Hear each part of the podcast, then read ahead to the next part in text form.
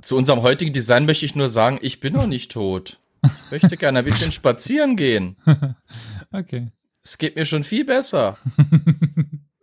In nomine Patri. Et Filii, et Spiritus Sancti. Ja. Nee, es war Ie Jesu Domine Dona Eis Requiem. ja, auch gut. Lernt euren verfickten Monty Python, ihr Amateure. Ich bin gar nicht aggressiv wegen der Hitze.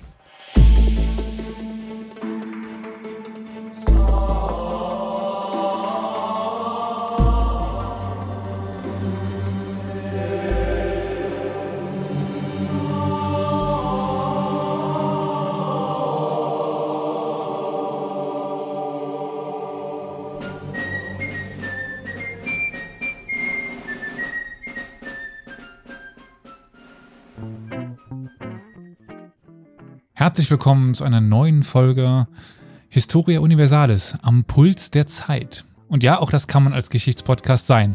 Bevor wir dazu aber kommen, äh, möchte ich ganz herzlich meine werten MitpodcasterInnen heute begrüßen. Wir sind wieder vollständig, also darf ich alle begrüßen. Nun, wo fange ich an? Äh, in der Mitte. Also ich habe hier so ein schönes Bild äh, vor mir. Ich fange in der Mitte an. Da sitzt, steht, liegt, keine Ahnung, der liebe Olli. Hi Olli. Moin, grüß Gott, ich bin wieder da. Du liegst? Ich, ich sehe es Also- ja nicht. Also, Ich habe es mir ganz entspannt gemacht bei den okay. Temperaturen. Ja, na klar. So, rechts davon im, im unteren rechten Eck äh, sitzt Victoria. Hi. Oder steht. Oder Hallöchen. Da drüber der liebe Florian. Hi Flo. Servus. Und zu guter Letzt im linken Ecken der Carol. Hi Carol. Salut Zemmer. Wie sich das gehört, die, wie, wie, wie habe ich jetzt auf YouTube gelesen, die Müsste nicht der linksintellektuelle Ossi irgendwie Elite. rechts sein? Nein, die linksintellektuelle Elite ist immer links. Ja, ja, ja, ja. Grüß, Hast du noch meine Antwort ge- gesehen? Äh, ich habe auch eine geschrieben, verdammt, haben wir zwei geschrieben. Haben wir, haben wir beide Okay. eine ge- geschrieben. Das muss ich jetzt gerade mal Okay. nachschauen gehen. Ja. YouTube ist ja immer so der Raum äh, für interessante Kommentare. Oh Ja. ja. Also entschuldigt uns, wenn wir euch da nicht unbedingt immer antworten, weil ähm, euer Kommentar vielleicht in achso, dein, deine Antwort habe ich ge- gesehen, aber hast du meine Antwort auf seine Antwort auf deine Antwort ge gesehen? Nee, nee, ah, jetzt muss ich da, also jetzt machst du mich, also jetzt machst du mich ein bisschen feucht. Warte, Ja, ich ja. guck mal schnell. Äh, Äh, also wenn wir euch da nicht antworten, liegt das nicht daran, dass wir euch nicht mögen, sondern dass ihr in dem der ganzen Wulst von komischen Antworten, komischen Kommentaren, ich nenne es jetzt mal hier der Liebheit halber komisch äh, untergehen. Dass wir da auch nicht so wirklich Lust mehr haben, da auf YouTube groß Was war es denn diesmal? Was habe ich nie mitbekommen? Ach, nix, nix Gravierendes. Ja, jedenfalls nach diesem kleinen Exkurs hier am Beginn, äh, allen die, die äh, sich äh, Mühe machen bei YouTube, äh, gute Nachrichten zu, zu schicken. Wir lesen die schon noch, ab- aber ihr geht leider dort ähm, auch in dem Publikum ein bisschen unter, aber wir freuen uns jedes Mal, wenn wir immer noch ordentliche Nachrichten auf YouTube bekommen. Davon gibt es auch genug. Aber wenn ihr uns Kritik dalassen wollt, dass ihr natürlich gerne könnt, beleidigt uns nicht direkt im ersten Satz. Also äh, das hilft schon mal, damit wir das Ganze ernst nehmen. Und damit, wie im Chat gerade angemerkt worden ist, haben wir perfekte Viertelstunde quasi im Stream und können loslegen. Eine Frage an euch, nachdem Carol ja schon fast die perfekte Überleitung hatte. Ähm, ist euch in den letzten Tagen, in der letzten Woche etwas äh, zu einer Krankheit über den Weg gelaufen in den Nachrichten? Abseits von Corona? direkt wieder. Verdammt! Affenpocken? Ja, die ist auch auch irgendwie verschwunden. Das oder? ist, ja, ja. Findest du? Ja, naja. Also, man hört jetzt nicht mehr so viel zum Glück. Hoffe ich. Keine Ahnung. Im Saarland müssen einige Knie geklackert haben, als es hieß, da sind die Affenpocken unterwegs, ja? Egal. Äh, Das Fortwerk im Saarland hat nicht den Auftrag bekommen. Ah, stimmt. Krankheit? Ja, oh, das ja, das ist tatsächlich für die Region eine ziemliche Scheiße. Viele Ar- Arbeitsplätze, die damit flöten gehen, aber naja, gut. Hm. Ähm, nee, äh, zur Pest habt ihr da in den letzten Tagen etwas gelesen, etwas gehört? Ist euch irgendetwas aufgefallen? Ja, weißt sehe du, was Was, Die Pest ist auch Nein. wieder da. Oh weia. Ja. Oh, Genau. scheiße. Die Pest war nie weg. Ja, ich glaube auch, ne? Die Pest war nie Jetzt weg. war das jetzt aber nicht auf der Dokumenta, ne? Das war was anderes, ne? Das war was Ja, anderes. natürlich So ähnlich, aber ich hab- ja. Ich habe ja, ich habe ja Elias vor ein paar Tagen bei einer Folge bei sich überrascht, äh, obwohl ich in meinem eigenen Schlafzimmer mysteriöserweise saß, wie auch immer das Ganze möglich war, und habe äh, vor der Aufnahme ihn noch so scherzhaft darauf hingewiesen, dass er jetzt endlich nach jahrelanger Forschung, jahrhundertelangem Rätseln, die Quelle und der Ursprung des schwarzen Todes entdeckt worden sei. Ah. Angeblich. Ja, aber Genau. interessant ist, dass dass das zum Beispiel an mir echt vorbeigegangen ist und ich das erst jetzt durch deinen Hinweis erfahren habe. Ich weiß nicht, Siehst du, das sind die verschiedenen äh, Sphären, in denen wir uns bewegen. Ich habe es auch nur mitbekommen, weil mein Doktorvater mir das zugeschickt hat. Irgendwann morgens gucke ich auf, äh, auf WhatsApp und sehe halt hier diesen Artikel. Da dachte ich mir, oh, hey, ja, schauen wir mal, mal rein. Habe ihn angefangen zu, zu lesen und habe ganz viele Sachen gefunden, die ich. Also, ähm, ich sollte dazu sagen, ich meine, neben Podcast versuche ich ja tatsächlich noch eine Dissertation zu schreiben. Und äh, ein Teil dieser Dissertation ist Pest. Und damit beschäftige ich Das ist da. die Pest, ja. Ja, ja, natürlich. Äh, Die Dissertation ist die Pest und äh, ich Ja, beschäftige ja. mich mit der Pest.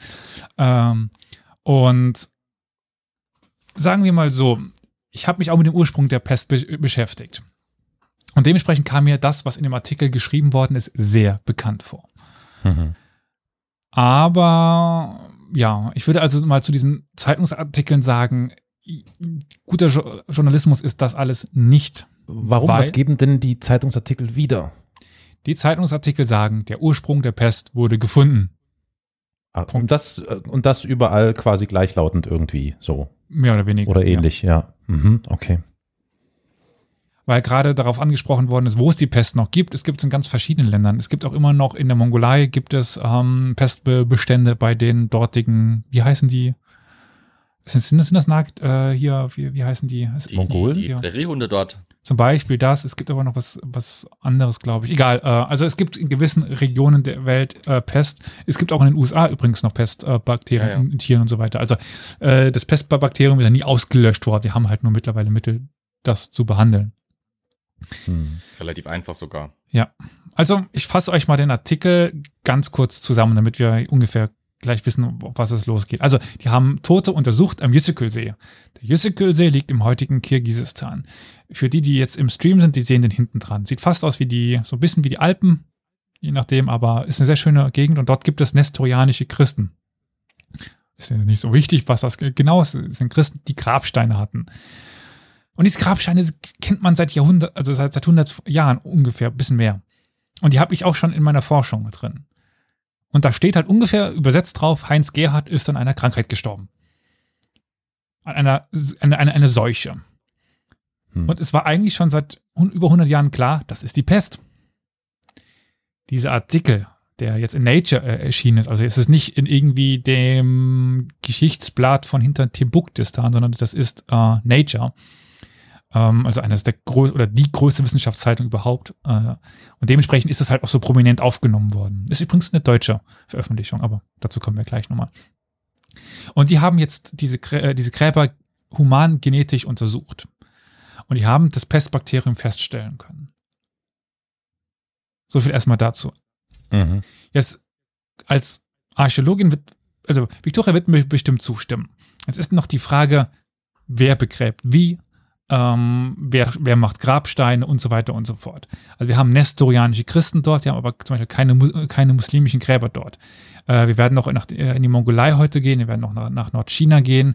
Ist die Frage dort Feuerbestattung, Körperbestattungen, Grabsteine, ja, nein und so weiter und, und so fort. Das wird heute alles wichtig. Ich kann zumindest mal so viel sagen. Ein kurzer Blick auf den Twitter-Account der Hauptautoren reicht, um zu sehen, die Zeitungen schreiben alle durch die Bank Stuss, um Hm. es mal so deutlich zu äh, schreiben. Jetzt bin ich gespannt. Die schrieb auf ihrem Twitter-Account, ja, wir haben mit dieser Studie einen großen Beitrag zur Suche nach dem Ursprung der Pest geliefert. Mhm. Nicht zum Pfund. Genau. Mhm. Und ähm, im Grunde genommen hat sie das, was wir bisher wissen, nur bestätigt. Super. Okay, cool. Naja, gut, ich, es muss ja immer irgendeine Pestsau durchs, durchs Dorf getrieben werden. Vermutlich Ja, ist es vor allem das, während oder? Der, Corona. Guck mal, äh, guck mal, die Corona-Krise Ja. beginnt und was, was haben wir? Wir haben 500.000 Beiträge über A, wie ist die Pest Ja. ausgebrochen? B, wie haben die Leute mit der Pest äh, umzugehen gelernt? C, was für Auswirkungen hatte die Pest auf die Gut. Gesellschaft danach? Dann gefolgt von der Co äh, von der von der Cholera-Berichterstattung. Und Spanische wo die Grippe war auch so ein bisschen spanische Grippe, dabei. genau, ja. Ja. Und jetzt, wo halt die Corona-Zahlen nochmal steigen, musste man nochmal schnell die Pestsau durchs Dorf treiben. Gut, das ich war, denke, das war ja, es ist das war ja, tatsächlich, ich denke, es ist tatsächlich jetzt gerade nicht die nochmal neuen äh, Corona-Zahlen, Ja. sondern Mhm, genau. äh, dass es viel eher äh, daran liegt, dass Russland und Kirgisistan in Russland, dass das jetzt eher noch Nein, mal nein, ich kann euch immer, ich kann euch da jetzt das äh, aus den Segeln nehmen, den Antrieb. Sowohl Corona als auch äh, Russland ist daran unschuldig. Die Forschung ist schon länger, wenn man sich Personen näher anschaut, was ich getan habe. Die forschen seit Jahrzehnten fast schon, seit Jahren an der Pest. Äh, die, das, ähm, die Genomentschlüsselung passieren schon länger.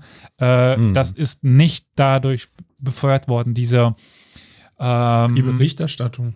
Ja, die Berichterstattung natürlich, aber nicht Sagen die wir doch. Forschung. Ach so. ja, darum Sag Ja, auch also- die Berichterstattung, nicht die Forschung. Das Ich- ist klar, dass die Forschung im, ich- im Hintergrund immer weitergeht, ist klar. ja. Also ich das glaube, sind die Antwort, die. Antwort, die Antwort auf die Berichterstattung, die jetzt plötzlich da aufbraust, ist, glaube ich, eine ganz simple. Das ist einfach Clickbaiting, Leute. Mehr Ja, ist es nicht. Es.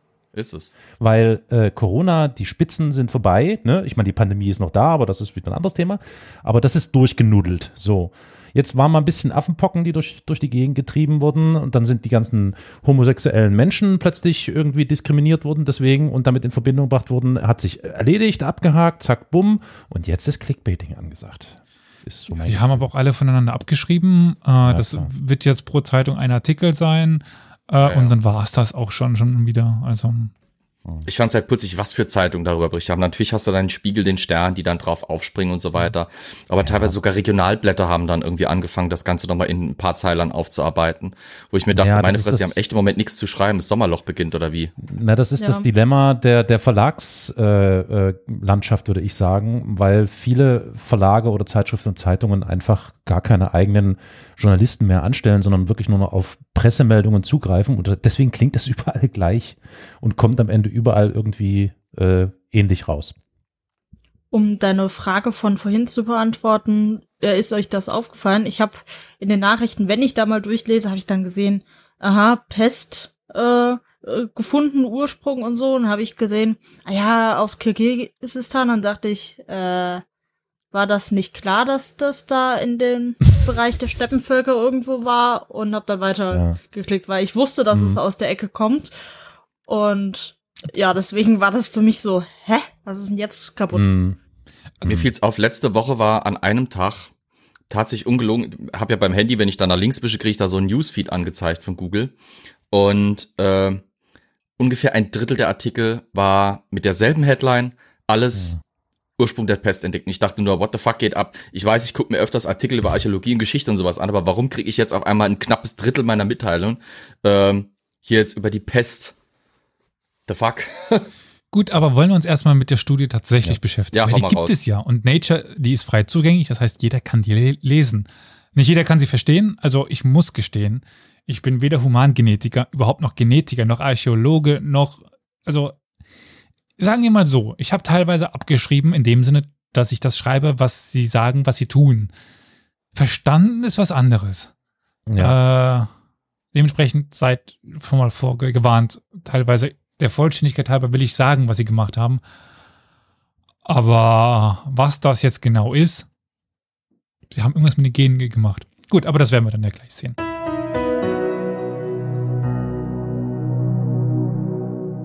Liebe ZuhörerInnen, dieser Podcast wird stets kostenlos sein. Damit wir aber weiter unsere laufenden Kosten decken können und uns einfach qualitativ verbessern können, gibt es die Möglichkeit, uns Geld zu überweisen. Das geht nicht nur per Kofi, sondern auch per Dauerauftrag oder Überweisung auf die in den Shownotes abgebildete IBAN. Vielen Dank an alle, die es schon tun und alle, die es noch tun werden.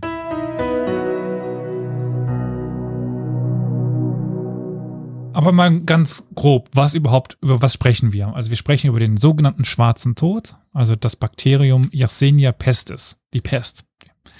Äh, die verursachte, ähm, ja, diese große Welle, die eben ja dann zu einer 500 Jahre andauernden Pandemie wurde, mehr oder weniger. Also wir verbinden die Pest natürlich mit dem 14. Jahrhundert, aber wir haben bis ins 19. Jahrhundert, bis zur Entdeckung des Penicillins haben wir Pestwellen. Äh, ja. Und das ist die zweite Pestepidemie. Wir haben die erste, die ist ja äh, in der Antike, in der Spätantike. Und ähm, das ist einer der größten Infektionskatastrophen überhaupt in der Geschichte der Menschheit. Schätzungen zufolge starben im Verlauf dieser acht Jahre der ersten Welle ähm, und dem Höhepunkt der Pandemie bis zu 60 Prozent der westeurasischen Bevölkerung. Also Wahnsinn. es kommt dann natürlich nochmal darauf an, wo man ist und so weiter, aber teilweise wirklich, wirklich viele. Aber das, also es können noch weniger gewesen sein im Endeffekt. Das, das ist halt super schwer zu errechnen. Der schwarze Tod hatte dabei viele und zahlreiche Folgen.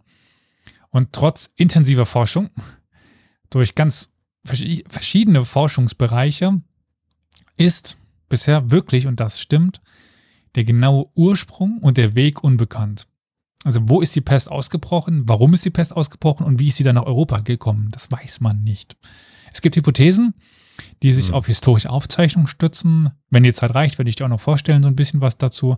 Und eben dann in den letzten Jahren moderne genomische Daten, die dann auch eine Reihe von vermuteten Ursprungsorten vorschlagen. Oder sagen wir lieber Ursprungsregionen. Ein Ort klingt so lokal irgendwie so nach einer Stadt oder nach einem See oder so etwas. Aber darum geht es hier gar nicht. Es geht wirklich um Regionen. Aber dieses geografische Spektrum, was jemals vorgeschlagen worden ist, geht von Westeurasien bis Ostasien. Also es ist so wie ja, Europa. So groß ist das ungefähr mindestens mal.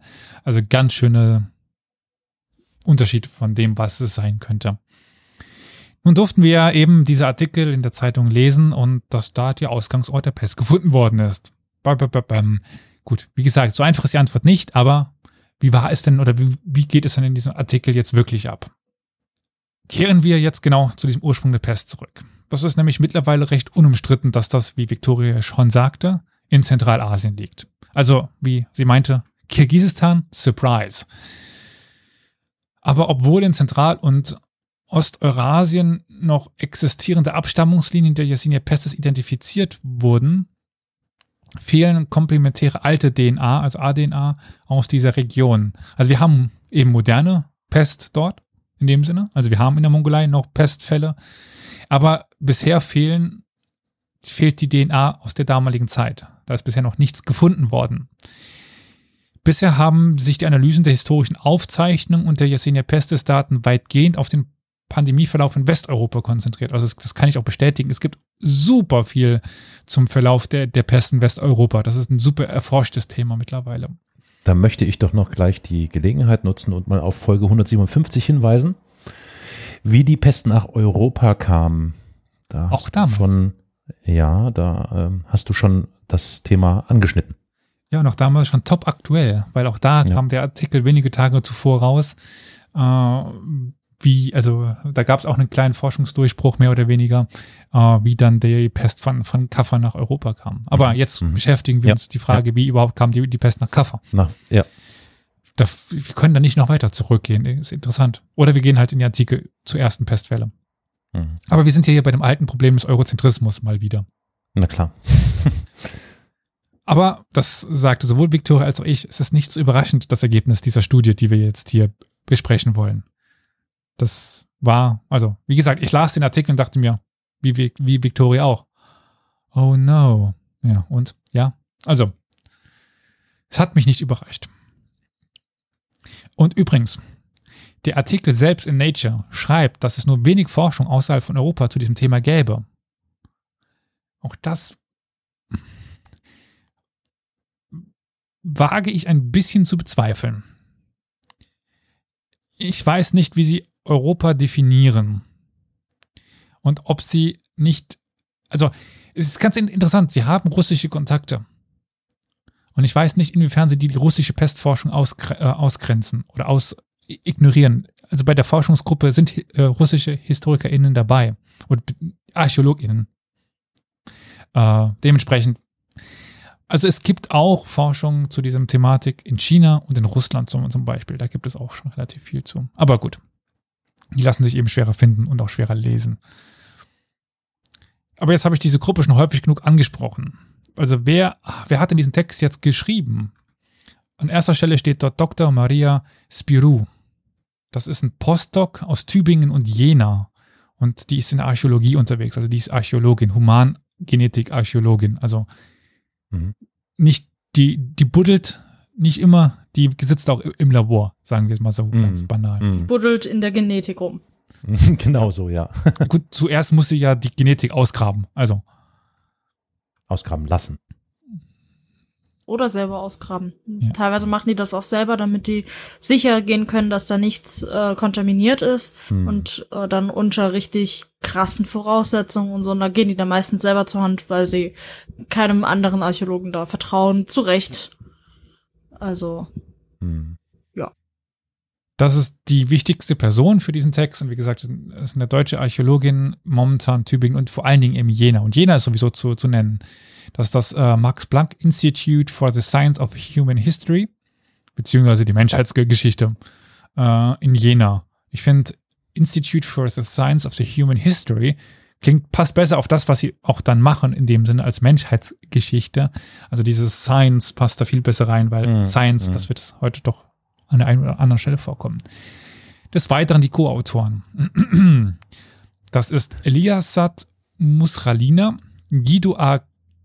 Gnecci no- also Gnecci Oruscone wahrscheinlich, wie Gnocchi, äh, Arthur Kocher oder Arthur Koscher, Pier Giorgio Borbone, Valeri Hratanovic, Alexandra Busilova, Leila Jansugor, äh,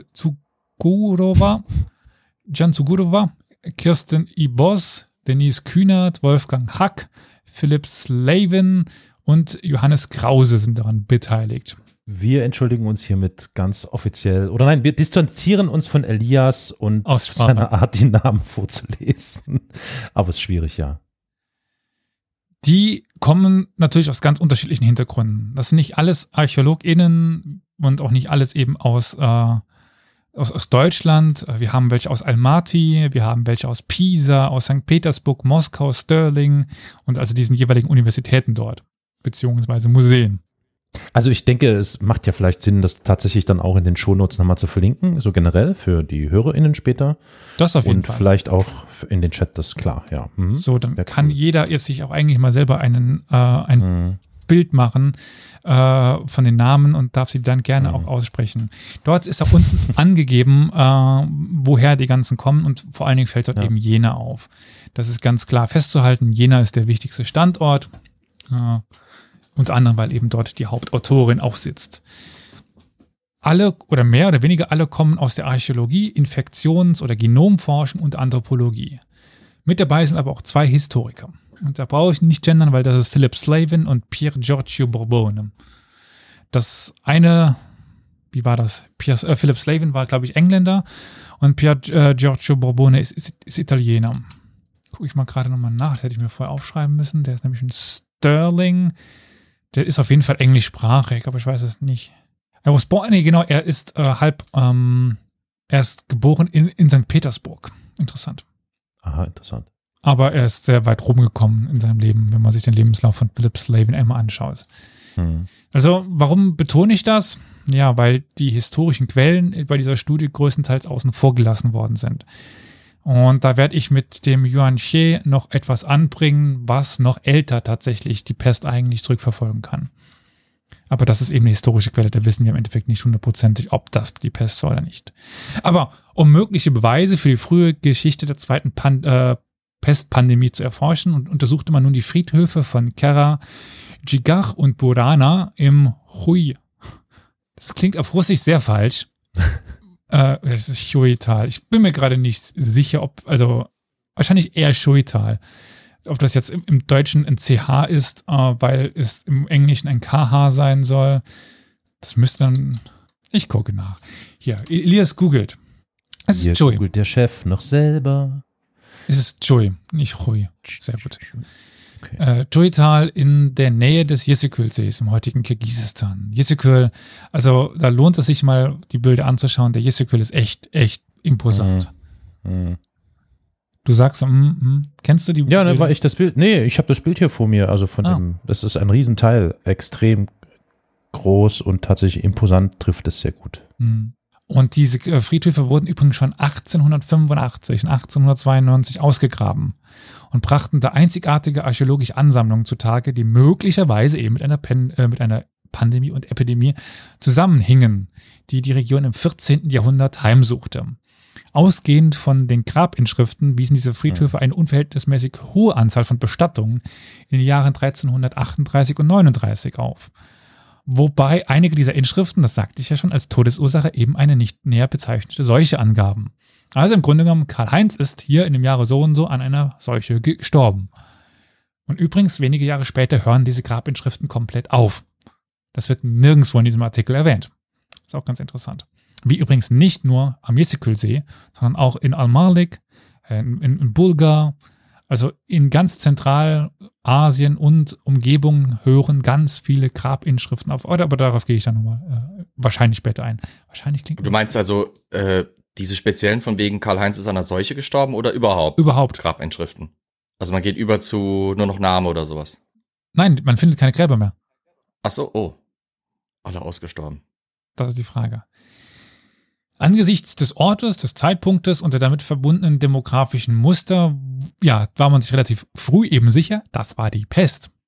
Und das ist es ja. Dieser Artikel ist nichts Besonderes. Ja, er bestellt, also er ist gut gemacht, gar keine Frage. Das will ich an der Stelle auch nochmal sagen. Dieser Artikel ist wirklich, wirklich gut vom Hintergrund, vom wissenschaftlichen Hintergrund. Und es ist extrem wertvoll, was daraus entstanden ist. Und die Ergebnisse sind wertvoll. Aber Sie sind nicht spektakulär neu in Boah, ist das schön da. Sorry, aber boah, Hm? Jessica See. dieser See. Boah. Hm. Ich musste gerade erst nachgucken, wie man das schreibt, damit ich ihn finden konnte, aber boah, sehr geil. Hat sich gelohnt. Kein Wunder, dass die Leute da halt auch gelebt haben. Ne? Ja. Ja. Also, äh, das will ich an dieser Stelle nur mal festhalten. Ich kritisiere die, Jurist, die juristische, die journalistische äh, Berichterstattung, nicht den Artikel an sich. Der ist gut. Gut. Ja. Die Forscher hat, haben auch übrigens dann diese, diese Berichte aus dieser ersten Grabung übersetzt, weil die bisher eben nur auf Russisch vorliegen und damit der westlichen Forschung ganz häufig entgehen, weil in der westlichen Forschung kann kaum jemand Russisch. Äh, ja, das äh, erleichtert die Arbeit für zukünftige Generationen dann auch nochmal. Darüber hinaus generierten sie humangenetische Daten von sieben Individuen. Fünf aus Karajigar und zwei aus Burana. Durch, und jetzt wird es schon ein bisschen komplizierter, eine Hybridisierungserfassung von etwa 1,24 Millionen abstammungsrelevanten Einzel- Einzelnukleotidpolymorphismen, SNPs wie bei vier Individuen zu einer, die, zu, die bei vier Individuen zu einer ausreichenden genomischen Abdeckung für populationsgenetische Analysen führte. So. Da fängt's jetzt an. Äh, Also- wie war das nochmal im, im Mittelteil? Äh, Ich fange vorne an, mache dann die Mitte und dann den Schluss. Also Humangenetik, das ist ganz einfach noch erstmal. Das ist der Teil der Genetik, der sich mit dem Erbgut der Menschen be- beschäftigt. Also die menschliche Genetik, human. Das war jetzt erstmal nicht so schwierig. Hybridisierungserfassung beschreibt den Vorgang, dass man Einzelstrang DNA damit hybridisiert und damit quasi vergleicht. Und sie zweisträngig wieder mehr oder weniger ver versucht zu machen, wenn ich das richtig verstanden habe. Mit dem Begriff Einzelnukleotid-Polymorphismus wird mit, mit diesem Begriff Einzelnukleotid-Polyformismus wird eine Variante des einzelnen Basenpaars einer komplementären, komplementären DNA-Doppelstrang bezeichnet. Also SNPs, darum geht es, das sind geerbte oder vererbbare genetische Varianten, so der genetische Fingerabdruck im Grunde genommen. hm. Davon ist es begrifflich abzutrennen, ja, die Mutation. Also SNPs sind keine Mutationen, das sind mehr oder weniger eben die Abdrücke, wie, woran man etwas erkennt innerhalb dieser Gene. Äh, und Mut- Mutationen sind in der Regel eben neu aufgetretene Veränderungen, wobei die SNPs eben nicht neu sind, sondern alt sind. Das kann man vielleicht sich so dann ein bisschen gegenüberstellen. So, mit Hilfe der Hauptkomponentenanalyse und der Modellierung der Abstammung stellte man dann nun fest, dass diese Individuen im Großen und Ganzen in der Variabilität alter und heutiger Populationen aus Zentralasien fallen. Also, sie haben nur bestätigt, dass sie aus Zentralasien kommen damit. Hm. Klingt es komplizierter, als es ist. Also, damit wollte man ausschließen, dass es, dass es keine Händler waren, die durch Zufall in die Region gekommen sind, verstorben sind und man deswegen sagt, dass die Menschen aus Zentral, also dass die Pest aus Zentralasien Ja, kommt, Sinn. die indische Händler waren. Macht Sinn, ja. Definitiv. Auf der Grundlage dann der verfügbaren Grabinschriften, Grabbeigaben und äh, Münzschätze und Historienaufzeichnungen kann man feststellen, dass dieses Chui-Tal tatsächlich auch ethnisch vielfältig war und auch ethnische, äh, vielfältige Gemeinschaften beherbergten, die vom Handel abhängig waren Mhm. und in Verbindung zu mehreren Regionen in ganz Eurasien standen. Also, okay, das heißt, es, es kann trotzdem nicht ausgeschlossen werden, ne? Ähm, die Menschen kamen sehr, sehr, sehr, sehr, sehr, sehr, sehr, sehr, sehr wahrscheinlich aus Zentralasien. Vielleicht nicht aus dem Chui-Tal, aber schon der Umgebung. Mhm. Aber die Pest kann trotzdem eingeschleppt sein. Das ist der Mhm. Unterschied. Ja. Oh, du sagtest Grabbeigaben. Meintest du nicht, das wären christliche Gräber? Äh, ich habe die Gräber von innen nicht gesehen. In dem Artikel steht was von, von, von Grabbeigaben. Ja, und es sind nestorianische Gräber, also müssten es eigentlich Christen ge- gewesen sein. Wobei, Okay. frag mich jetzt bitte nicht, wie die Grabkultur bei den Nestorianern abläuft. Dazu bin ich noch Alles nicht gekommen. gut. Das, das kann ja gut sein, weil ganz grob gesagt sagst du eigentlich, sobald es christlich wird, gehen die Grabbeigaben zurück bis, beziehungsweise verschwinden ganz. Ja, aber Äh, ich kennt meine, man ja hast die heutzutage fränkischen Kriegergräber. Aber Du hast, du hast die fränkischen Kriegergräber, du hast sowieso in wohlhabenden Schichten immer Grabbeigaben in irgendeiner Form. Das sind jetzt vielleicht nicht mehr wie bei heidnischen Gräbern irgendwie äh, zwei Zentner Essen und ein Pferd oder sowas. Aber Schmuck, Gebrauchsgegenstände hast du fast immer noch. das wäre jetzt meine nächste Frage gewesen, ob es sich denn dann um Gräber von Wohlhabenden oder von normalem Volk handelt. Deswegen wollte ich darauf hinaus. Also sehr gut, Flo. Genau das wollte ich damit erfragen. Okay. Aufgrund der Zeitaktualität konnte ich das nicht herausfinden, weil das nicht in dem Artikel steht. Also da muss ich auch wieder Okay. sagen, weiß ich noch nicht, bin dran, weil natürlich jetzt auch äh, insgesamt mich das, dieses, dieser ganze Kontext sehr interessiert. Ich muss aber eben noch schauen, was ich da noch herausfinden kann. Ich weiß, dass diese ähm, Grabinschriften noch gut erforscht sind. Ähm, mal schauen, was ich dann im nächsten Monat noch herausfinden werde. Vielleicht mache ich irgendwann mal eine Update-Folge dann dazu. Äh, die Grabsteine selber sind übrigens in, in dem Artikel abgebildet. Also die findet ihr auf PDF Seite 13. Auf eine normale Seite steht nicht dabei. Äh, da seht ihr solche Grabsteine dann dabei. Diese Verbindung zum Handel und diesen ethnischen pluralen Gemeinschaften kann dann auch eben der zu der Verbreitung der Infektionskrankheit dann aus dieser Region im 14. Jahrhundert beigetragen haben. Aber natürlich untersuchte man die Toten auch auf das Pestbakterium. Surprise! Darum ging es ja eigentlich. Das davor war ja erstmal nur Vorbereitungsarbeit, ob man das tatsächlich gebrauchen kann. Drei Individuen vom Kara-Chigar-Friedhof wiesen dann auch potenzielle Hinweise auf die Yersinia pestis DNA auf.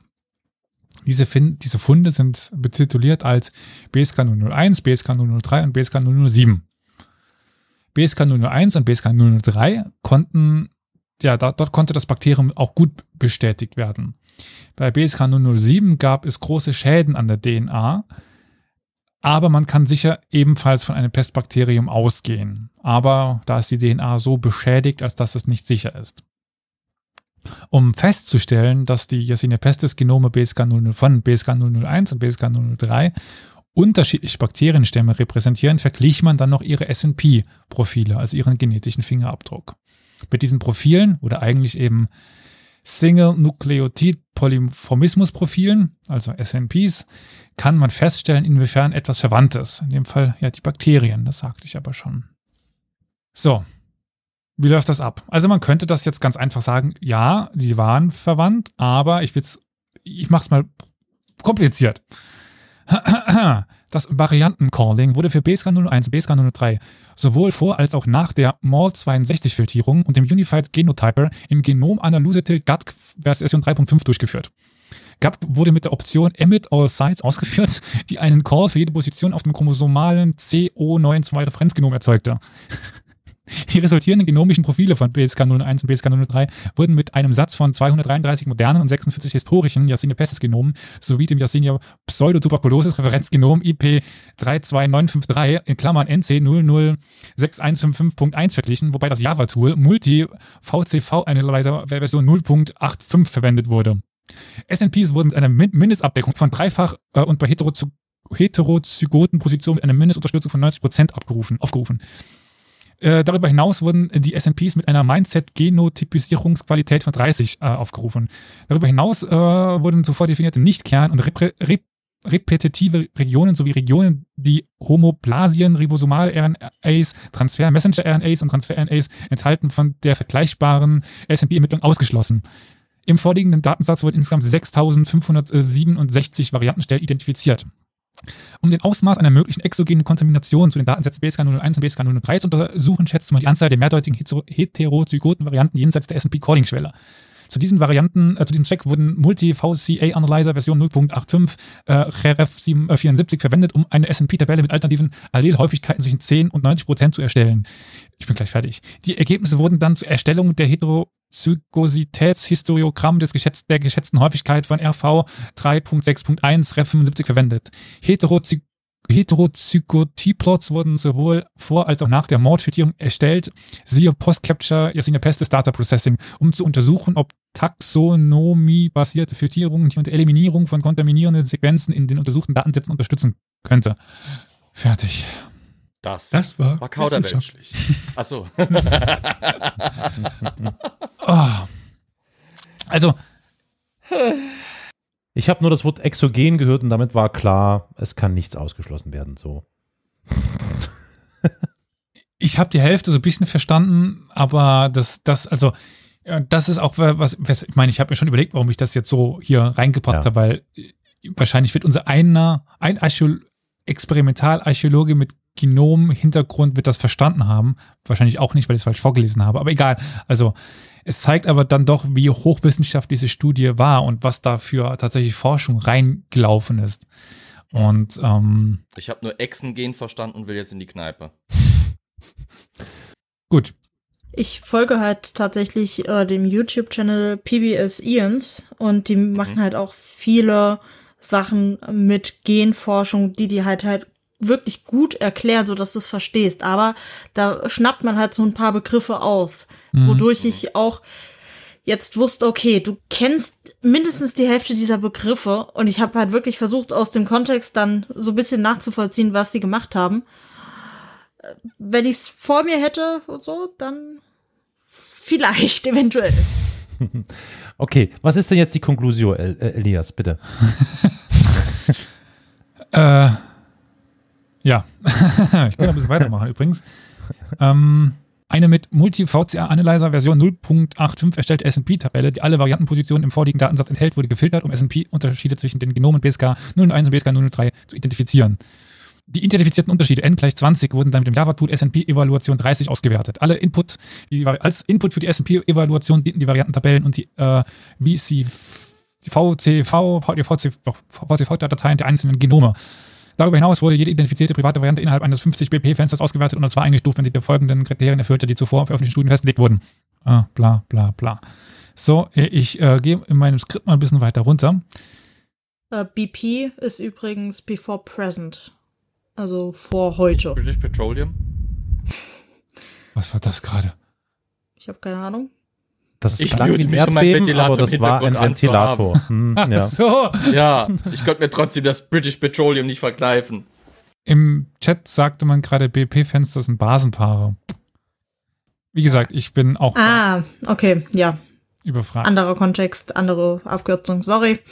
Basenpaare macht mehr Sinn, glaube ich. Im Grunde genommen wurde damit bestätigt, dass es Pest war. Das wollte ich nur sagen. Ähm, Okay, okay. die Gesinnung, äh, die Gewinnung. Was? Die Gesinnung spielt hier eine Rolle? Okay, Ja, gut. die Gewinnung identischer Stämme von beiden Individuen steht dann auch in Einklang mit veröffentlichten Belegen für eine geringere Diversität von Yersinia pestis Genomen, die aus einzelnen epidemischen Zusammenhängen isoliert worden sind. Auf, also es gibt tatsächlich ja Genome von Pestviren, die schon isoliert worden sind aus Wolga, aus dem Wolga-Bereich zum Beispiel und aus Europa natürlich und die passen darauf relativ gut. Also die sind sehr, sehr, sehr, sehr nah verwandt. Äh, Wolga-Bereich, da meinst du diese Samara-Funde? Nee, ne, das ist was anderes. Oder? Was sind Samara-Funde? Äh, äh, in Samara haben die doch irgendwie vor drei, vier Jahren da in diesem Graben auch. Äh, ich guck mal, wo Samara liegt. Äh, vielleicht Äh, ist das. das liegt in Russland, aber ich Ja. glaube ein bisschen weiter, also nicht an der Wolga. Da geht es eher um die Stadt Bulgar. Und Okay. wir sind in der Nähe von, von Kasan. Gut. Ja, Auf es ist der- Samara. Okay. Gerade Auf der Grundlage der zugehörigen Grabsteine BSK, also wurden BSK 001, BSK 003 und BSK 007 eben auch während der Ep Epidemiejahre 1938, 1900, 1900, 1338 und 39 beerdigt oder be begraben. Man führte dann auch eine vergleichende SNP-Analyse zwischen den Kara-Jigach-Genomen und der, der, äh, der zuvor veröffentlichten historischen und aktuell zirkulierenden Yersinia pestis-Genomen durch. Also man wollte eben quasi schauen, ob die verwandt waren. Also auch die davor und die danach. Und hierfür wurden BSK 001 und BSK 007, äh 07 nicht, sondern 003 kombiniert. Das ist dann BSK 001, 003, um eine höhere genomische Auflösung zu erreichen. Man muss sich da vorstellen, dass die natürlich die ganze Zeit äh, über die Jahre immer mehr beschädigt worden sind. Und ja, um das so ein bisschen auszugleichen, wurden die beiden Stränge zusammengeführt und dann hatte man ein vollständigeres Pestgenom und dann mehr Vergleichspunkte mit den ja bekannten Pestgenomen zu haben, die es heute gibt oder die wir aus der Vergangenheit auch noch haben. Die Befunde wurden eben mit anderen, das sagte ich schon gerade, Pestgenomen aus Europa und der Wolga-Region verglichen. Und Samara, lieber Karol, liegt nicht an, an der Wolga, oder? Ja, doch. Ja? Ja, klar. Deswegen habe ich ja gesagt, ja, das ist an der Wolga. Ach so, nee, ich habe nur, ja, das ist, ist, ist Samara ver verstanden. Deswegen. Ja, nee, also, hm, die Verbindung. Liegt, ja, hm. ja, ja, liegt in der Nähe von Saan. Das könnten die, also da könnte das auch äh, teilweise herkommen. Da hast du absolut recht. Interessant. Hm. Bisher hatte man geschätzt, dass das Pestbakterium sich zwischen dem 10. und 14. Jahrhundert zu divers- diversifizieren begonnen hatte. Also dorthin, wie es dann im 1400 aufgetreten wäre. In den letzten Jahren wurde es dann sogar überlegt, ob man es eben das frühe 13. Jahrhundert verlegt hat, also 100 Jahre vor dem Beginn dieses, dieser Epidemie, die, dieser Pandemie. Äh, da BSK 001003 dann nachweisbar ein gemeinsamer Vorfahre des Pestbakteriums des schwarzen Todes wurde, wurde dieses Genom dann verwendet, um eine zeitkalibrierte äh, Phylogenie zu erstellen, die mit BEAS2 eine Altersspanne um die Diversifizierung neu zu schätzen. Also man hat mit einem äh, Programm versucht zu schätzen, wann das Pestbakterium entstanden ist, was die äh, schwarze Pest, die schwarze, den, den schwarzen Tod hat, äh, ausgelöst hat. Durch verschiedene Programme und Modelle wurde dann die Entstehung des Pestbakteriums, das ist auch super interessant von dem Artikel, auf den Zeitraum zwischen 1316 und 1340 festgelegt. Also in diesem Zeitraum hat sich das Pestbakterium so entwickelt, wie es dann nach Europa kam ungefähr. Hm. Danach haben sich dann ganz verschiedene Stämme von BSK 001 und 003 abgespalten, die wir auch dann eben in Europa nachweisen können. Damit war relativ klar, dass es sich hier bei dem Bakterium, das eben an diesem Musicalsee gefunden worden ist, um den Vorgänger der Pest handelt, die dann in Europa grassierte, umging. Und in der, im Anbetracht, dass die bekannte Geschichte von Yersinia pestis mindestens 5000 Jahre zurückreicht, ist es aber auch bemerkenswert, dass sich ein wesentlicher Teil der überlebenden genetischen Vielfalt seit dem 14. Jahrhundert angesammelt hat. Was heißt das auf gut Deutsch? Das Pest, was, diese Pestviren, die wir heute, Viren, jetzt sage ich schon, verdammt, diese Pestbakterien, die wir heute haben, das ist, die, die gehen eigentlich alle auf das Pestbakterium zurück, das damals entstanden ist, das nicht mehr zum Beispiel die sogenannte, war die, Justin, die Justinianische Pest wurde, ist, ist genannt, oder? Genau. Also diesen Strang, der ist ausgestorben, zum Beispiel, so, soweit ich, ich weiß. Also äh, das geht alles auf diesen Strang zurück, den wir quasi dort jetzt am Musicalsee identifizieren können. Mhm. Um die ja, bestehenden Hypothesen oder die bestehende Hypothese über den geografischen Ursprung des schwarzen Todes in der Region um den Musicalsee zu überprüfen, versuchte man dann auch die Möglichkeit eines lokalen Auftretens gegenüber einer Einführung des BSK 001 und 003 Stammes in das Chui-Tal aus einem anderen Gebiet gegen zu checken. Also äh, das ist jetzt die Frage, kam denn das Pass, das kam denn, denn das Pestbakterium aus einer anderen Region? Die Menschen nicht, aber vielleicht das Pestbakterium. Ja. Zu diesem Zweck untersucht man die geografische Verteilung der am engsten mit BSK 001 und 003 verwandten Abstammungslinien. Also wo finden wir denn die nächsten Verwandten dieses Pestbakteriums? Und in Übereinstimmung mit früheren Funden stellte man fest, dass alle diese Stämme aus den Brennpunkten, Brennpunkten im östlichen Kasachstan, im östlichen Kirgisistan und in der autonomen äh, Provinz äh, Xinjiang bzw. Uigur-Provinz im Nordwesten Chinas stammen. Also das ist ja auch alles um diesen Dreh auch geografisch herum. Und damit können wir relativ sicher sein, dass tatsächlich unsere Hypothese, dass die Pest aus Zentral, Zentralasien kommt, aus dem, von den Hängen des Tian und des Altai-Gebirges, dass die stimmt. Mhm. Das ist mit den ältesten, das ist eigentlich genomtechnisch der älteste Fund, den wir haben, die bestätigten Fund. Das ist äh, nicht eingetragen worden aus großer Distanz. Ähm, die historischen Quellen stimmen übrigens auch schon ungefähr damit überein. Also wir können damit relativ sicher sagen, dass das, was wir in den letzten Jahren angenommen haben, stimmt. Mhm. Mhm. Und damit kann uns dieser Artikel eben auch sehr viel Argumentation an die Hand geben. Aber wir wissen eben damit nur, dass das, was wir angenommen haben, stimmte. Es ist jetzt nicht so, dass die spektakulär Neues dadurch bestätigt haben, was sie auch nie irgendwo behaupten.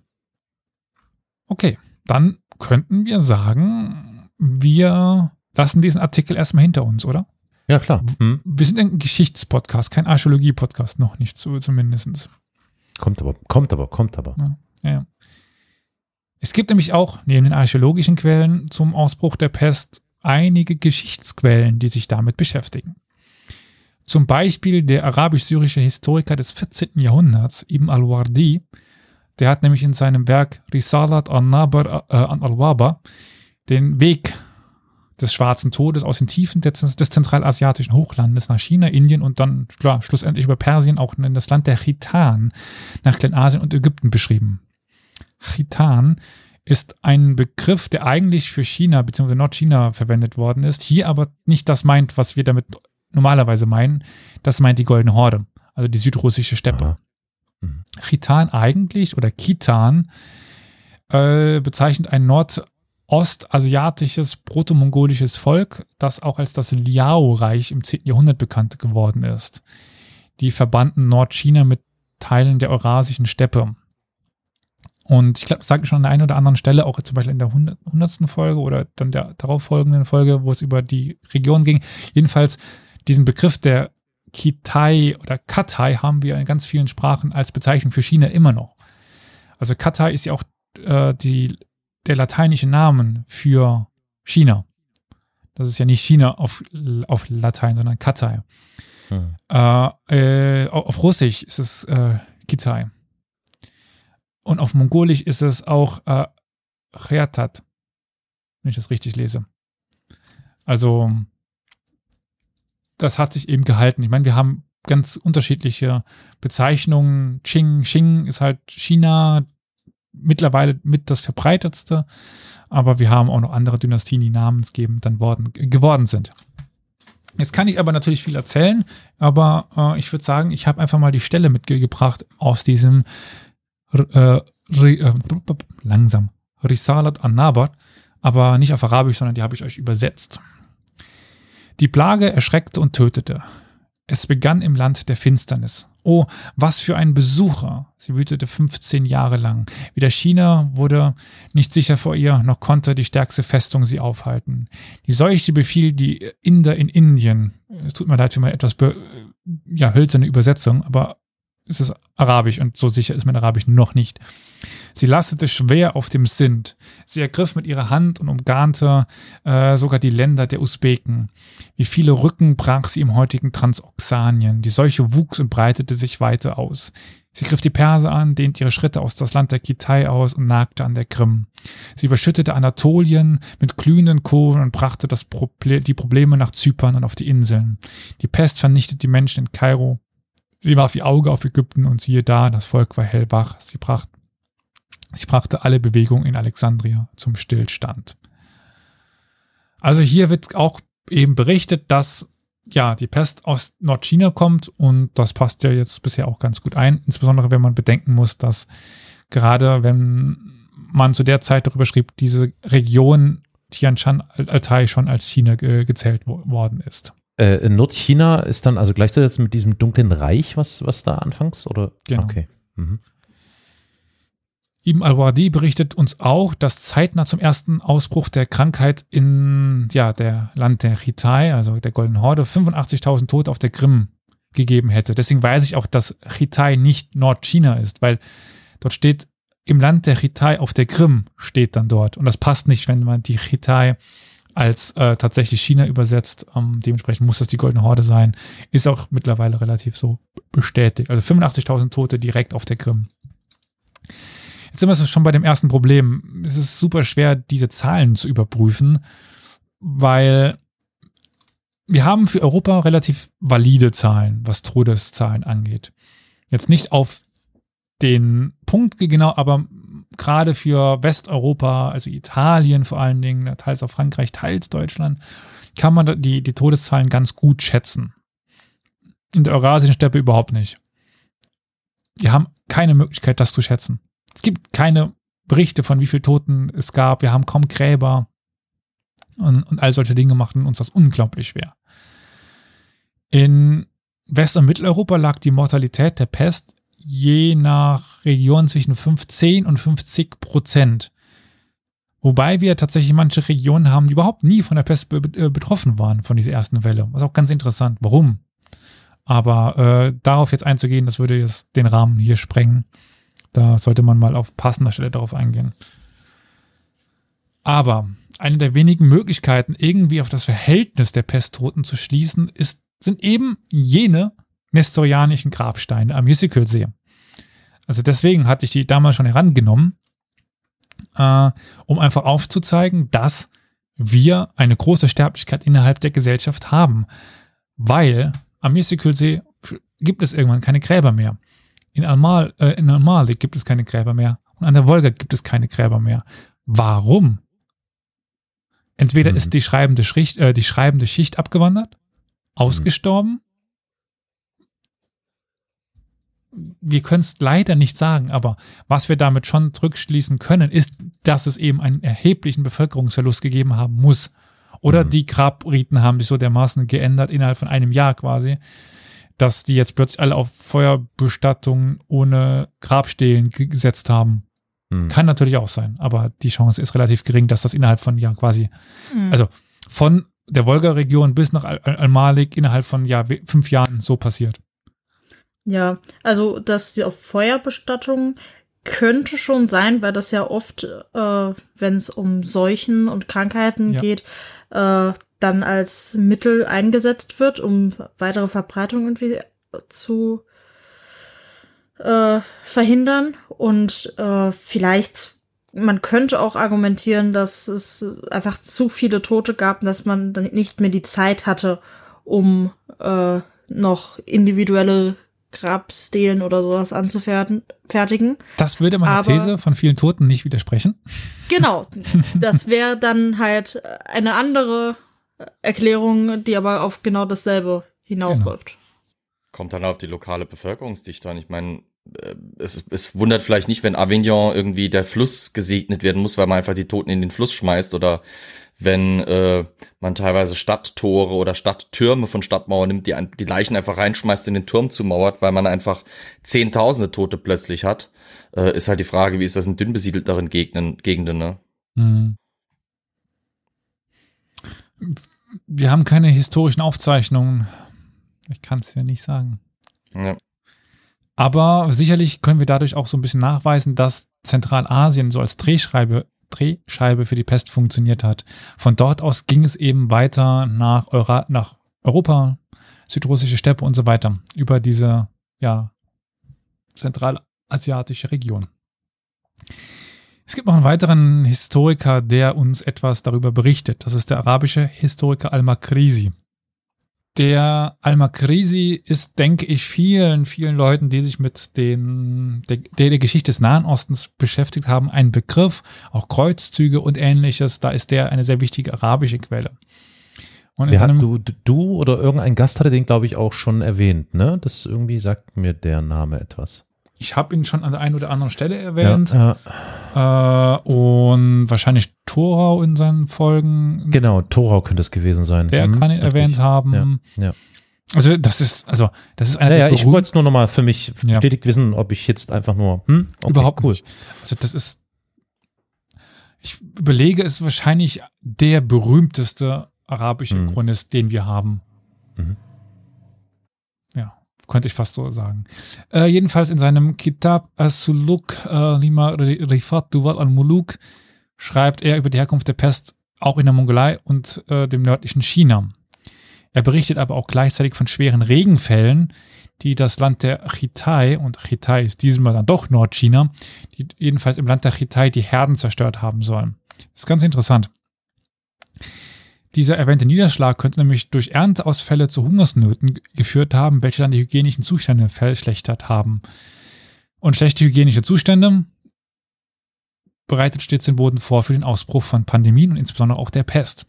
Und aber natürlich auch anderen Krankheiten. Gleichzeitig besteht aber auch die Möglichkeit, dass das natürliche Umfeld der pestinfizierten Nagetiere durch die Regenfälle zerstört worden ist und die, ja, dann die hungerten Menschen wurden gestört und die hungerten Menschen störten diese Nagetiere, wurden ge gegessen. Also es, es ist mittlerweile eine sehr valide These, dass Klimawandel dazu geführt hat, dass die Pest nochmal ausgebrochen ist in so einer Pandemie, dass irgendwie es dadurch gekommen ist, dass die Pest von Tieren nochmal auf den Menschen übergesprungen ist. Ja. Also im Grunde genommen fast schon eine Zoonose in dem Sinne, auch wenn die Pest vorher schon für Menschen möglich war und so weiter. Aber ja, das können wir aber noch nicht bestätigen. Die Quellenstelle von Al-Makrisi habe ich euch aber auch einmal übersetzt mitgebracht. Seinen Anfang hatte es im Land des Großkahns. Sie alle starben ohne sichtbares Anzeichen einer Krankheit, wo immer sie sich gerade befanden. In ihren Winterlagern, in ihren Sommerlagern, in den Städten ihrer Arbeit und auf dem Rücken ihrer Pferde. Ihre Pferde starben ebenso und lagen als achtlos verteilte Kadaver auf der Erde. Das war im Jahr 742 geschehen, gemäß den Nachrichten, die, die uns aus dem Land Usbek erreichten. Der Wind trug den Gestank der Verwesung über das Land, wo immer er auch hingelangte. An jeden Ort, an jedes Zelt, an jeden Flecken der Erde, an Tiere und Menschen, die ihn zu riechen bekamen, starben alle auf der Stelle. Sie kamen bei den Untertanen des Großkans und Leute seiner Umgebung, äh, so kamen bei den Untertanen des Großkans und, und seinen Leuten in seiner Umgebung eine unzahlbare Menge von Menschen um. Gott weiß, wie viele es sind. Auch der Großkhan und seine sechs Söhne starben. Keine Provinzen, die er regierte, blieben von der Pest verschont. Jetzt bin ich aber verwirrt. Wieso? Weil er sagt, dass sie starben ohne sichtbare Zeichen. Weil das ist ja jetzt eine Sache, die man über die Pest nicht behaupten kann. Normalerweise, also wenn es sich um dieselbe, um dasselbe Menschen. Genom ah, handelt, ja, ja, sie alle starben ohne sichtbares Anzeichen einer Krankheit, ja. Aber bei Menschen, bei Tieren äußert sich teilweise anders. Und Pferde können ja auch einfach auf Mangel, aufgrund mangelnder Pflege, weil die, weil die Leute, die dafür zuständig sind, sterben. Es geht da ja, ja, aber Menschen. es geht ja um die Menschen. Es geht sowohl um Menschen als auch Tiere. Ich meine, es gibt, es gibt aus Westeuropa ja auch Berichte, dass äh, Hoftiere, domestizierte Tiere im Umfeld der Menschen ziemlich schnell starben, aber auch ohne, meines Erachtens oder meines Wissens nach noch ohne sichtbare Zeichen. Ich glaube einfach, dass es sich auch teilweise bei verschiedenen Organismen anders äußert. Klar, aber wie gesagt, es klingt halt danach, als ob auch die Menschen ohne Hm. Pestbeulen sterben und das ist ja eher ungewöhnlich. Es könnte ja dann, auf der Spur. nein, es kann ja auch einfach sein, dass es sich in dem Umfeld zu der Zeit äh, tatsächlich äh, Lungenpest ausge. Hm. Das- also nicht das die wäre die Beulenpest, nächste sondern die Möglichkeit, ja. Lungenpest. Ja. Ja, Ihr wisst den Unterschied zwischen Lungen- und Beulenpest? ja. du kannst es ja vielleicht noch mal kurz wiedergeben. Es gibt keinen im Grunde genommen. Es geht, kommt darauf an, wie und wo der Pestvirus. Warum soll ich immer Virus sagen? Ich habe zu viel Corona in den letzten Z- ja, ja, ja. mitbekommen. Das ist krass. Äh, darauf an, was infiziert wird von dem Bakterium. Ja, deswegen. Die Lungenpest, Aber- wenn, wenn das halt an die Lunge geht, ist halt der Organismus schneller so Ja. im Kern getroffen, dass es halt schneller rum ist. Okay, aber halt Beulenpest, erst hatte die- die nicht irgendwelche äußerlichen sichtbaren Beulen. Ja, klar, Merkmale die Beulen. im Gegensatz Ja, zu schwarze Lungenpest? Die Aber die Lungenpest hat ja solche- gewusst irgendwann. Ja, genau. Es- Und das ist ja, genau es- das, es was gibt- wir. Es gibt Also gibt's schon einen Unterschied? Gibt ganz, es gibt ein ganz diverses Krankheitsbild. Du kannst die Beulenpest haben mit den klassischen Beulen an den Lymphknoten. Du kannst auch Ja. schwärzliche Ausschläge bekommen oder Mhm. schwarz-rote Ausschläge bekommen auf Brust und Rücken. Du hast eben die äh, Lungenpest in der Form, es kommt halt auch drauf an, ist eine Vorschädigung da, wo, wo scheinbar ohne äußere Zeichen innerhalb von drei, vier Tagen der Tod eintritt, einfach weil die Leute dann am vierten Tag, spätestens nachdem sie sich matt und fiebrig fühlten, äh, quasi ihren halben Lungenflügel schwarz-rot aushusten. Hm. Ähm, Also das ist extrem divers tatsächlich, die Pest. Mhm. Das, ist, das kommt halt davon, wie auch mit Corona. Das, also es muss nicht unbedingt eine komplette Mutation sein, aber es kann halt einfach, äh, die verschiedenen Organe, verschiedene Organismen reagieren einfach unterschiedlich auf diesen Erreger und machen dann halt interessante, kreative Sachen. Hm, hm. Und das letzte ist interessant. Auch der Großkhan und seine sechs Söhne starben. Und dieser Auszug korrespondiert mit einer Nachricht im Yuan Che über den verfrühten Tod des Großkhans Chiang, Jianghatsu Toktemür und seiner Söhne an einer Seuche im Oktober 1332. Von wann waren die Gräber nochmal? Ja, 1330 bis 1340. 1338, 39 waren die Ja, Gräber. ja, ja, ja, ja. Es ist nicht belegt, ob das die Pest ist, an der der Großkhan verstarb. Aber naheliegend. Und damit haben wir eine Quelle für möglicherweise Pesttote eben noch vor den Toten am Müssikülsee. Hm. Was jetzt geografisch nicht der Riesenunterschied ist. Weil es vom Müssikülsee nicht mehr weit hin ist zu den Steppen der Mongolei. Und das ja auch geografisch passen würde mit den Befunden des äh, Herkunftsgebietes. Aber das ist eben eine, eine ja, Erwähnung, die in dem Artikel keinen Anklang findet. Aber ich finde es trotzdem sehr interessant, es mal zu erwähnen, Ja. weil da natürlich Spekulation dabei ist. Ja. Wir haben das in dem Yuan Che, wir haben das bei Al-Makrisi, wir haben es noch an der einen oder anderen Stelle auch noch, aber das ist halt, also Al-Makrisi schreibt übrigens im 15. Jahrhundert, also ein Jahrhundert später, also ungefähr. Hm. Okay, Auch das erklärt deinen Hinweis am Anfang, dass historische Quellen kein, äh, nicht eingeflossen sind und nicht besonders eingeflossen sind, ne? Genau, deswegen habe ich das er- erwähnt, Ah ja. beziehungsweise Mhm. habe mich selber informiert, wer was dort Mhm. äh, ist. Äh, Fettes Joe, du fragtest gerade nach dem Einmauern von Infizierten.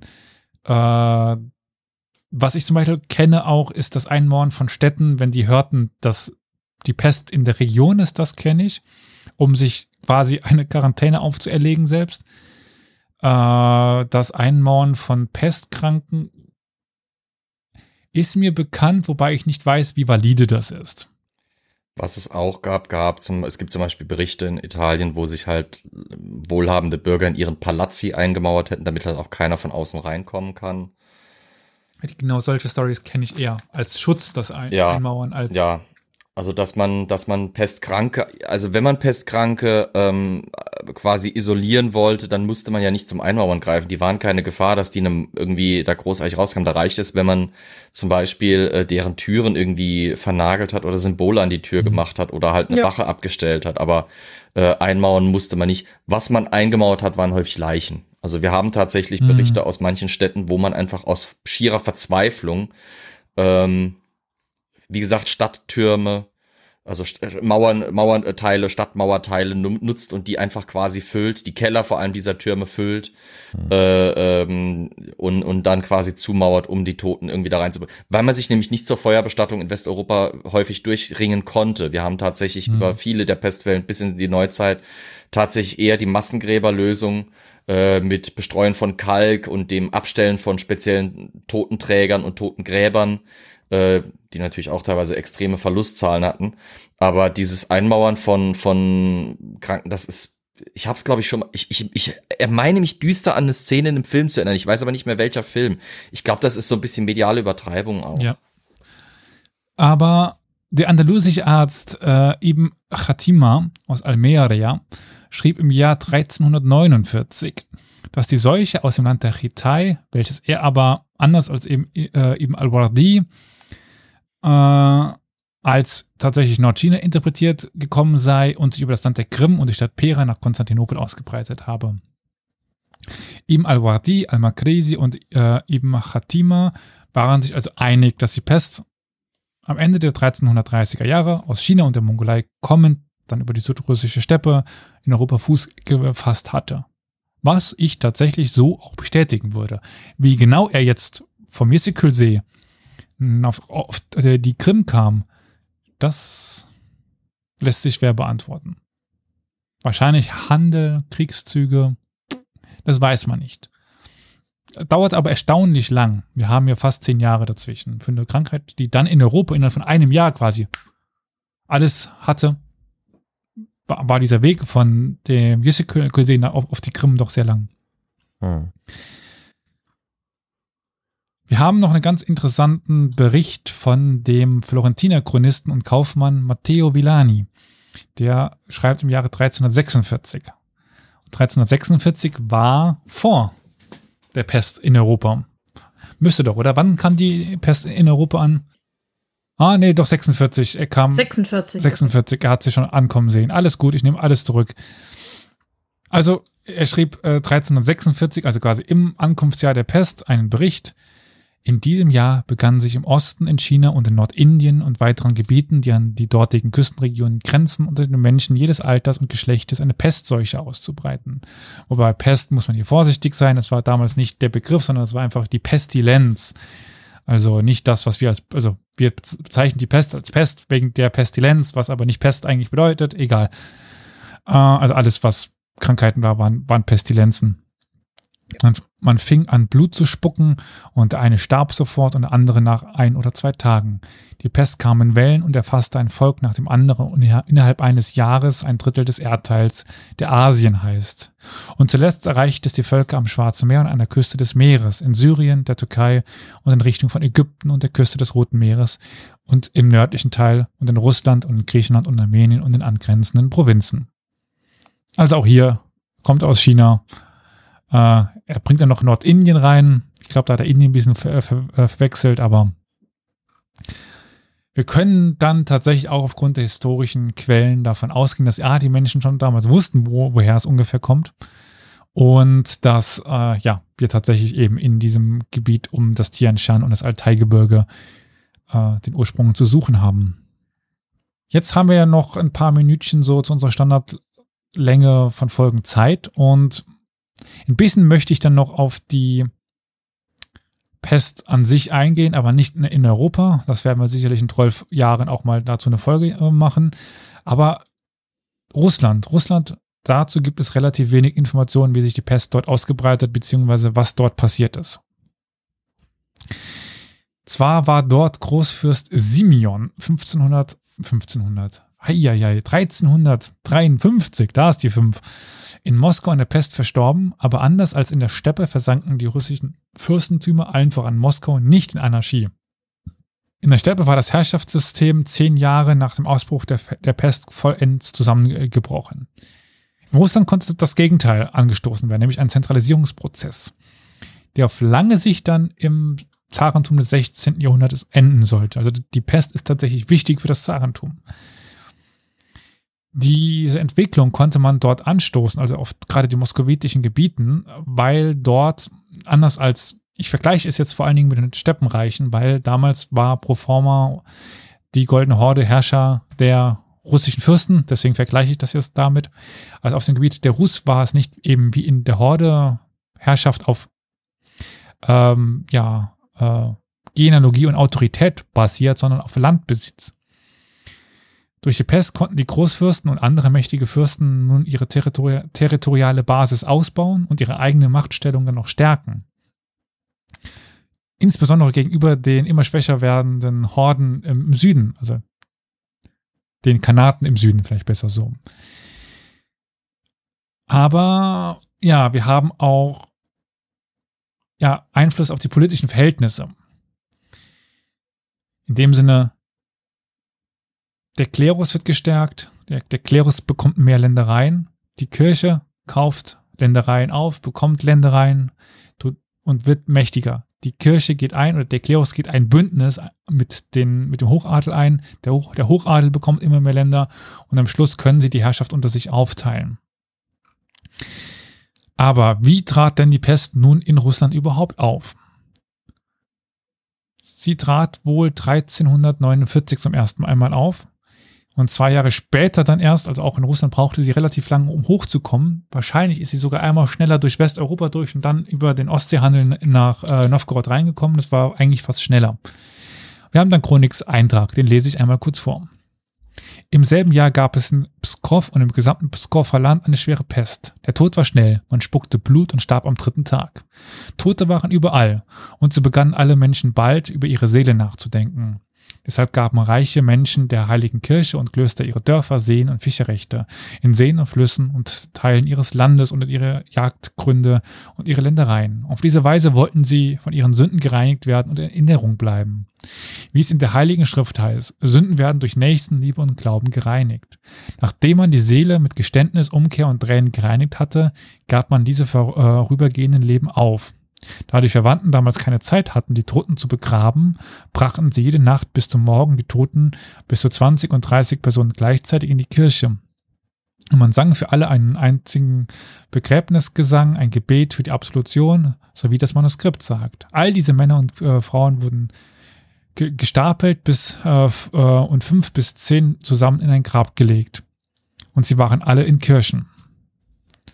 Da haben wir also ganz viel dieser Nachrichten, dieser Sachen, die Sachen, Nachrichten, diese Sachen, die wir jetzt besprochen haben. Also so viele Menschen, die verstorben sind, dass sie eben in Massengräbern begraben werden mussten. Wir haben aber auch, was ich gerade sagte, die Leute gaben freiwillig der Kirche ihren Besitz. Und die wurde reicher und reicher und, und reicher. Und bis heute oder wieder bis heute ist ja auch die Herrschaft in Russland eng mit dem mit dem orthodoxen Glauben verbunden. Also auch Putin setzt wieder auf eine Erstarken des Glaubens und auch schon davor, also Iwans äh, und ähm, äh, Konsorten haben ein enges Bündnis eingegangen mit dem Metropoliten von Moskau. Ja, wir haben dann für das Jahr 1364 auch in der sogenannten Moskauer Chronik äh, Berichte darüber, wie die Menschen wie Fliegen starben, und wir haben ja öfters mal den Ursprung dieser Pestwellen dann auch in Sarai, also im Süden, dann über Handel können wir das ganz klar nachweisen, dass die Pest aus dem Süden in den Norden dann in Russland kam. Wieder so eine kleine Pestquellenstelle. Die Pestilenz ist groß in Nischni Novgorod und die Menschen spucken Blut. Die Pestmale brechen schmerzhaft auf, tun aber nicht lange weh. Aber entweder zwei oder drei oder nach einem Tag später sterben sie. Und immer mehr Menschen sterben, die durch die Lebenden beerdigt werden müssen. Im gleichen Herbst und Winter wütete die Seuche schwer unter den Menschen in Pereslavel. An Menschen, an manchen Tagen starben 20 oder 30, manchmal 60 oder 70 und manchmal sogar bis zu 100 Menschen. Die Krankheit war wie folgt. Zuerst war eine Beule auf dem Schulterblatt oder auf der Brust oder zwischen den Schulterblättern. So wurde die Person krank und fing an, Blut zu husten.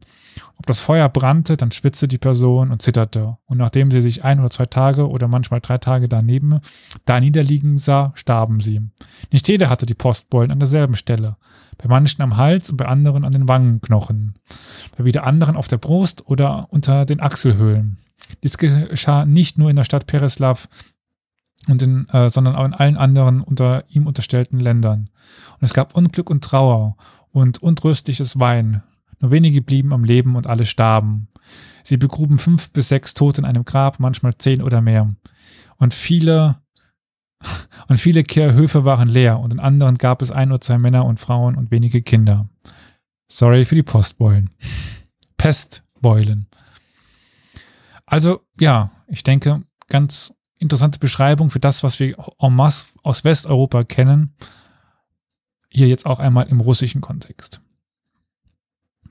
Aber ich denke, damit habe ich so ein bisschen etwas erzählen können, dafür ja, über diesen Artikel erzählen können und was im Umfeld pa äh, passiert noch so ein ganz kleines Licht auf die Pest in Russland.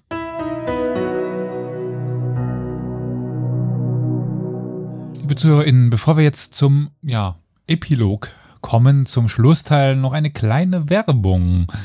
Müssten wir irgendwie so einen Jingle einspielen. Jedenfalls, wir steuern so langsam in unserer internen Planung auf die 250. Folge zu. Gleichzeitig planen wir aufgrund von Urlaub und einfach auch etwas mehr ja, Zeit für uns selbst, die wir dann auch mal brauchen, eine kleine Aufnahmepause, was sich übrigens nicht im Feed spiegeln wird. Also ihr werdet weiter hier jede Woche mindestens eine Folge hören können, dürfen, müssen. Aber jetzt lange Rede, kurzer Sinn. Wir planen gerade die Aufnahme der 250. Folge und haben uns dabei überlegt, dass wir mal euch einladen wollen. Also dich, dich, dich und dich. Jeder, der mitmachen möchte bei einem, wie könnte man das sagen, Community-Quiz. Ja, also, wie, kann, wie soll das Ganze ablaufen? Ihr meldet euch bei uns, wenn ihr an einem Quiz teilnehmen wollt über, Gott, sehr selbstreferenziell äh, uns. Also zur 250. Folge wird es ein Historia Universalis Quiz geben. Da werdet ihr gegeneinander antreten und herausfinden, wer am meisten Folgen gehört hat oder am besten zugehört hat. Ich weiß es nicht. Oder sowieso schon am meisten weiß. Also, wir werden ja Vorrunde, irgendwelche Viertel, Halbfinale und Finale machen, denen dann verschieden viele Leute in kurzen, knackigen Runden gegeneinander antreten, um dann eben den klügsten herauszufinden über die Themen der dann mittlerweile zu dem Zeitpunkt 249 Folgen Historia Universalis. Ja, wenn ihr also daran teilnehmen wollt, dann schreibt uns auf Twitter, podcast.historia-universalis.fm eine Mail, kommt auf unseren Discord-Server, schreibt uns dort irgendwie eine Nachricht. Dann sammeln wir das und ja, setzen uns dann nochmal in Kontakt mit euch. Äh, den genauen, das genaue Aufnahmedatum äh, wäre vielleicht noch interessant zu wissen. Das befindet sich nämlich im Juli. Uh, und da nehmen wir den 20. Juli. Sollte sich das Ganze noch ändern, melden wir uns natürlich. Aber das, der 20. Juli ist erst einmal das, die Datum, das wir da ins Auge gefasst haben. Es kann noch der 27. werden.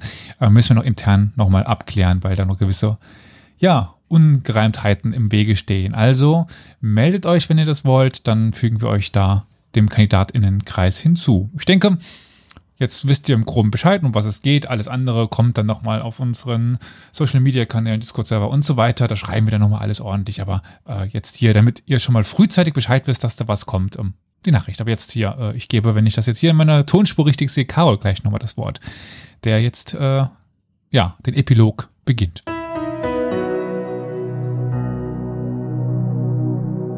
Ja, ähm, das heißt, die Conclusio ist, Interessante Studie, sehr aufschlussreich, die bestätigt das bereits vermutete oder die bereits ähm, im Raum stehenden Thesen oder untermauert das noch einmal, mhm. aber es ist generell nichts Neues, Bahnbrechendes oder bahnbrechend, bahnbrechend vielleicht, aber nichts Spektakuläres, wie du es schon sagtest, ja. Hm. Also der Ursprung der Pest wurde nicht gefunden, es wurde nur hm. bestätigt, bestätigt, die Region, wo man die Pest vermutet, dass sie hergekommen ist. Wenn man jetzt irgendwann in Südchina ein Pestbakterium findet, das von aus dem 12. Jahrhundert ja. ist, das wäre dann, ja. Das wäre dann auch nochmal was Neues. Ich gehe nicht davon aus. Mhm. Aber. Mhm. Was ich jetzt nicht verstehe, ist, haben die, die die Studie gemacht haben, selber jetzt das veröffentlicht oder hat nur irgendein Nachrichtenfuzzi gesehen, dass diese Studie veröffentlicht wurde und dann daraus dieses Exakt. Es ist gefunden gemacht genau, worden? Genau. Nur der Nachrichtenfuzzi hat das daraus gemacht. Ah, okay. Ja. äh, Flo, der Tendenz ist das häufiger so, ja. Magst du einmal ganz kurz, ich habe dir den Twitter-Beitrag, glaube ich, zugeschickt. Magst du den einmal ganz kurz vorlesen? Geht das? Tastbarer Großdruck auf meinem Seniorenhandy, bitteschön. Our paper published today at Nature describes an ancient epidemic that occurred in central Eurasia in the years 1338 to 1339. We find that the epidemic was caused by plague, Yersinia pestis, and that it was associated with the beginnings of the Black Death. Von Maria A. Spiro. Spiro. Spiro. Ha, Spiro. Da hast du auch mal Schwierigkeiten, einen Namen aus, auszusprechen. Yes. Ähm, also sie schreiben einfach in der Kurzzusammenfassung jetzt die Hauptautoren. Ja, ja es ge geht um das, also Associated. Associated, ja. Also genau, also Verbindung gebracht. In Verbindung steht es mit dem damit, Ausbruch ja. der Pest, mit, dem, mit der Herkunft der Pest. Mhm. Ja. Was bei diesen Gräbern, die sie untersucht haben, überhaupt keine Überraschung ist. Mhm. Und sie schreiben mhm. auch nirgendwo in ihrem Artikel, dass sie sagen, ja, die Pest kommt jetzt vom Musicalsee. Das schreiben sie nirgendwo. Also all ja, das ja. ist nur von den Zeitungen daraus gemacht worden. Und das Kuriose ist, ähm, der, der Nature-Artikel, ich habe ihn mir jetzt nicht angeschaut, mhm. also der ist vielleicht jetzt mehrere Seiten, hast du ja gesagt, aber schon allein das Abstract, was es frei überall im Netz unter anderem Der Artikel ist frei. Ja, ja, aber ich meine, das äh, schon einfach ja. nur das Abstract. Da liest man, weiß nicht, drei Absätze oder vier Absätze und dann kommt genau dieser Satz. Also dieser ganze Bohai ist ja bedauerlicherweise tatsächlich äh, Ich, Genau ich erinnere mich an eine. Anekdote von, Mhm. äh, von Dr. Irvin Finkel, äh, diesem wunderbaren, exzentrischen äh, äh, Spezialisten für Cuneiform, also für babylonische Keilschrift äh, vom, vom British Museum, der äh, tatsächlich damals ja die Tontafel entdeckt hat, in der der Bauplan der quasi vorbiblischen Arche Noah äh, beschrieben war und rausgefunden hat, dass die wahrscheinlich eben wie die babylonischen Boote der damaligen Zeit eher rund war. Und Mhm. irgendwie kurz danach hat ihn irgendwie eine Zeitungsredakteurin äh, kontaktiert und dann kam diese wunderbare Schlagzeile irgendwie The Animals on the Ark went round and round oder sowas. Äh, also äh, von Zeit zu Zeit gucken halt solche Publizisten durch die durch die gängigen Veröffentlichungen, die halt gerade rauskommen und da wird in so vielen Fällen guckt euch mal Morgenfernsehen in den USA an. Ihr werdet nach Mhm, fünf Minuten klar. Hirnerweichung äh, äh, kriegen, aber da ist das ständig auch so. Wenn ihr also irgendwie hört, äh, angeblich zwei Tafeln Schokolade am Tag beugen Krebs vor oder sowas. Das sind genau solche, solche reißerischen Adaptionen von irgendwelchen durchaus ernstzunehmenden äh, äh, wissenschaftlichen Publikationen, die halt dann irgendwie getrollt werden von den, von den äh, Journalisten und dann irgendwie auch auf gewisse Art und Weise getrollt werden. Ähm, und das passt Ja. ja. einfach so wunderbar rein. Da hat halt irgendwie ein, ein Journalist hat was gefunden, hat's halb verstanden, hat die Hälfte, die er gefunden hat, dann noch dramatisiert, damit er halt eben sagen kann, ja, ich habe hier für Redaktionsjobs Ja. ganz was Tolles, kann ich mir auf die Schulter klopfen. Und das ist dann jetzt, hat jetzt die Runde gemacht. genau. Ja. Ja gut, aber spannend, okay. Also da, da kann ich nur empfehlen, äh, Bild TV. Es wäre noch eine Alternative zum Morgenfernsehen, ja. Mhm. Gut. Dann würde ich sagen, ich bedanke mich bei euch und ich bedanke mich bei den lieben ZuschauerInnen und ZuhörerInnen in Vergangenheit und Zukunft. Also einerseits hier beim Twitch-Chat, aber auch bei den zukünftigen. Und würde sagen, mh, ja, wir hören uns dann demnächst wieder. Aber das letzte Wort gehört wie immer, wenn er da ist, dem lieben Karol. Das ist, könntet ihr auch genauso. Wir danken natürlich unseren Ultra-Fans, Ultra-ProduzentInnen Roman und Franziska für ihre monatliche Unterstützung. Dann auf Wiederhören. Bei Tschüss. Ciao. Tschüss.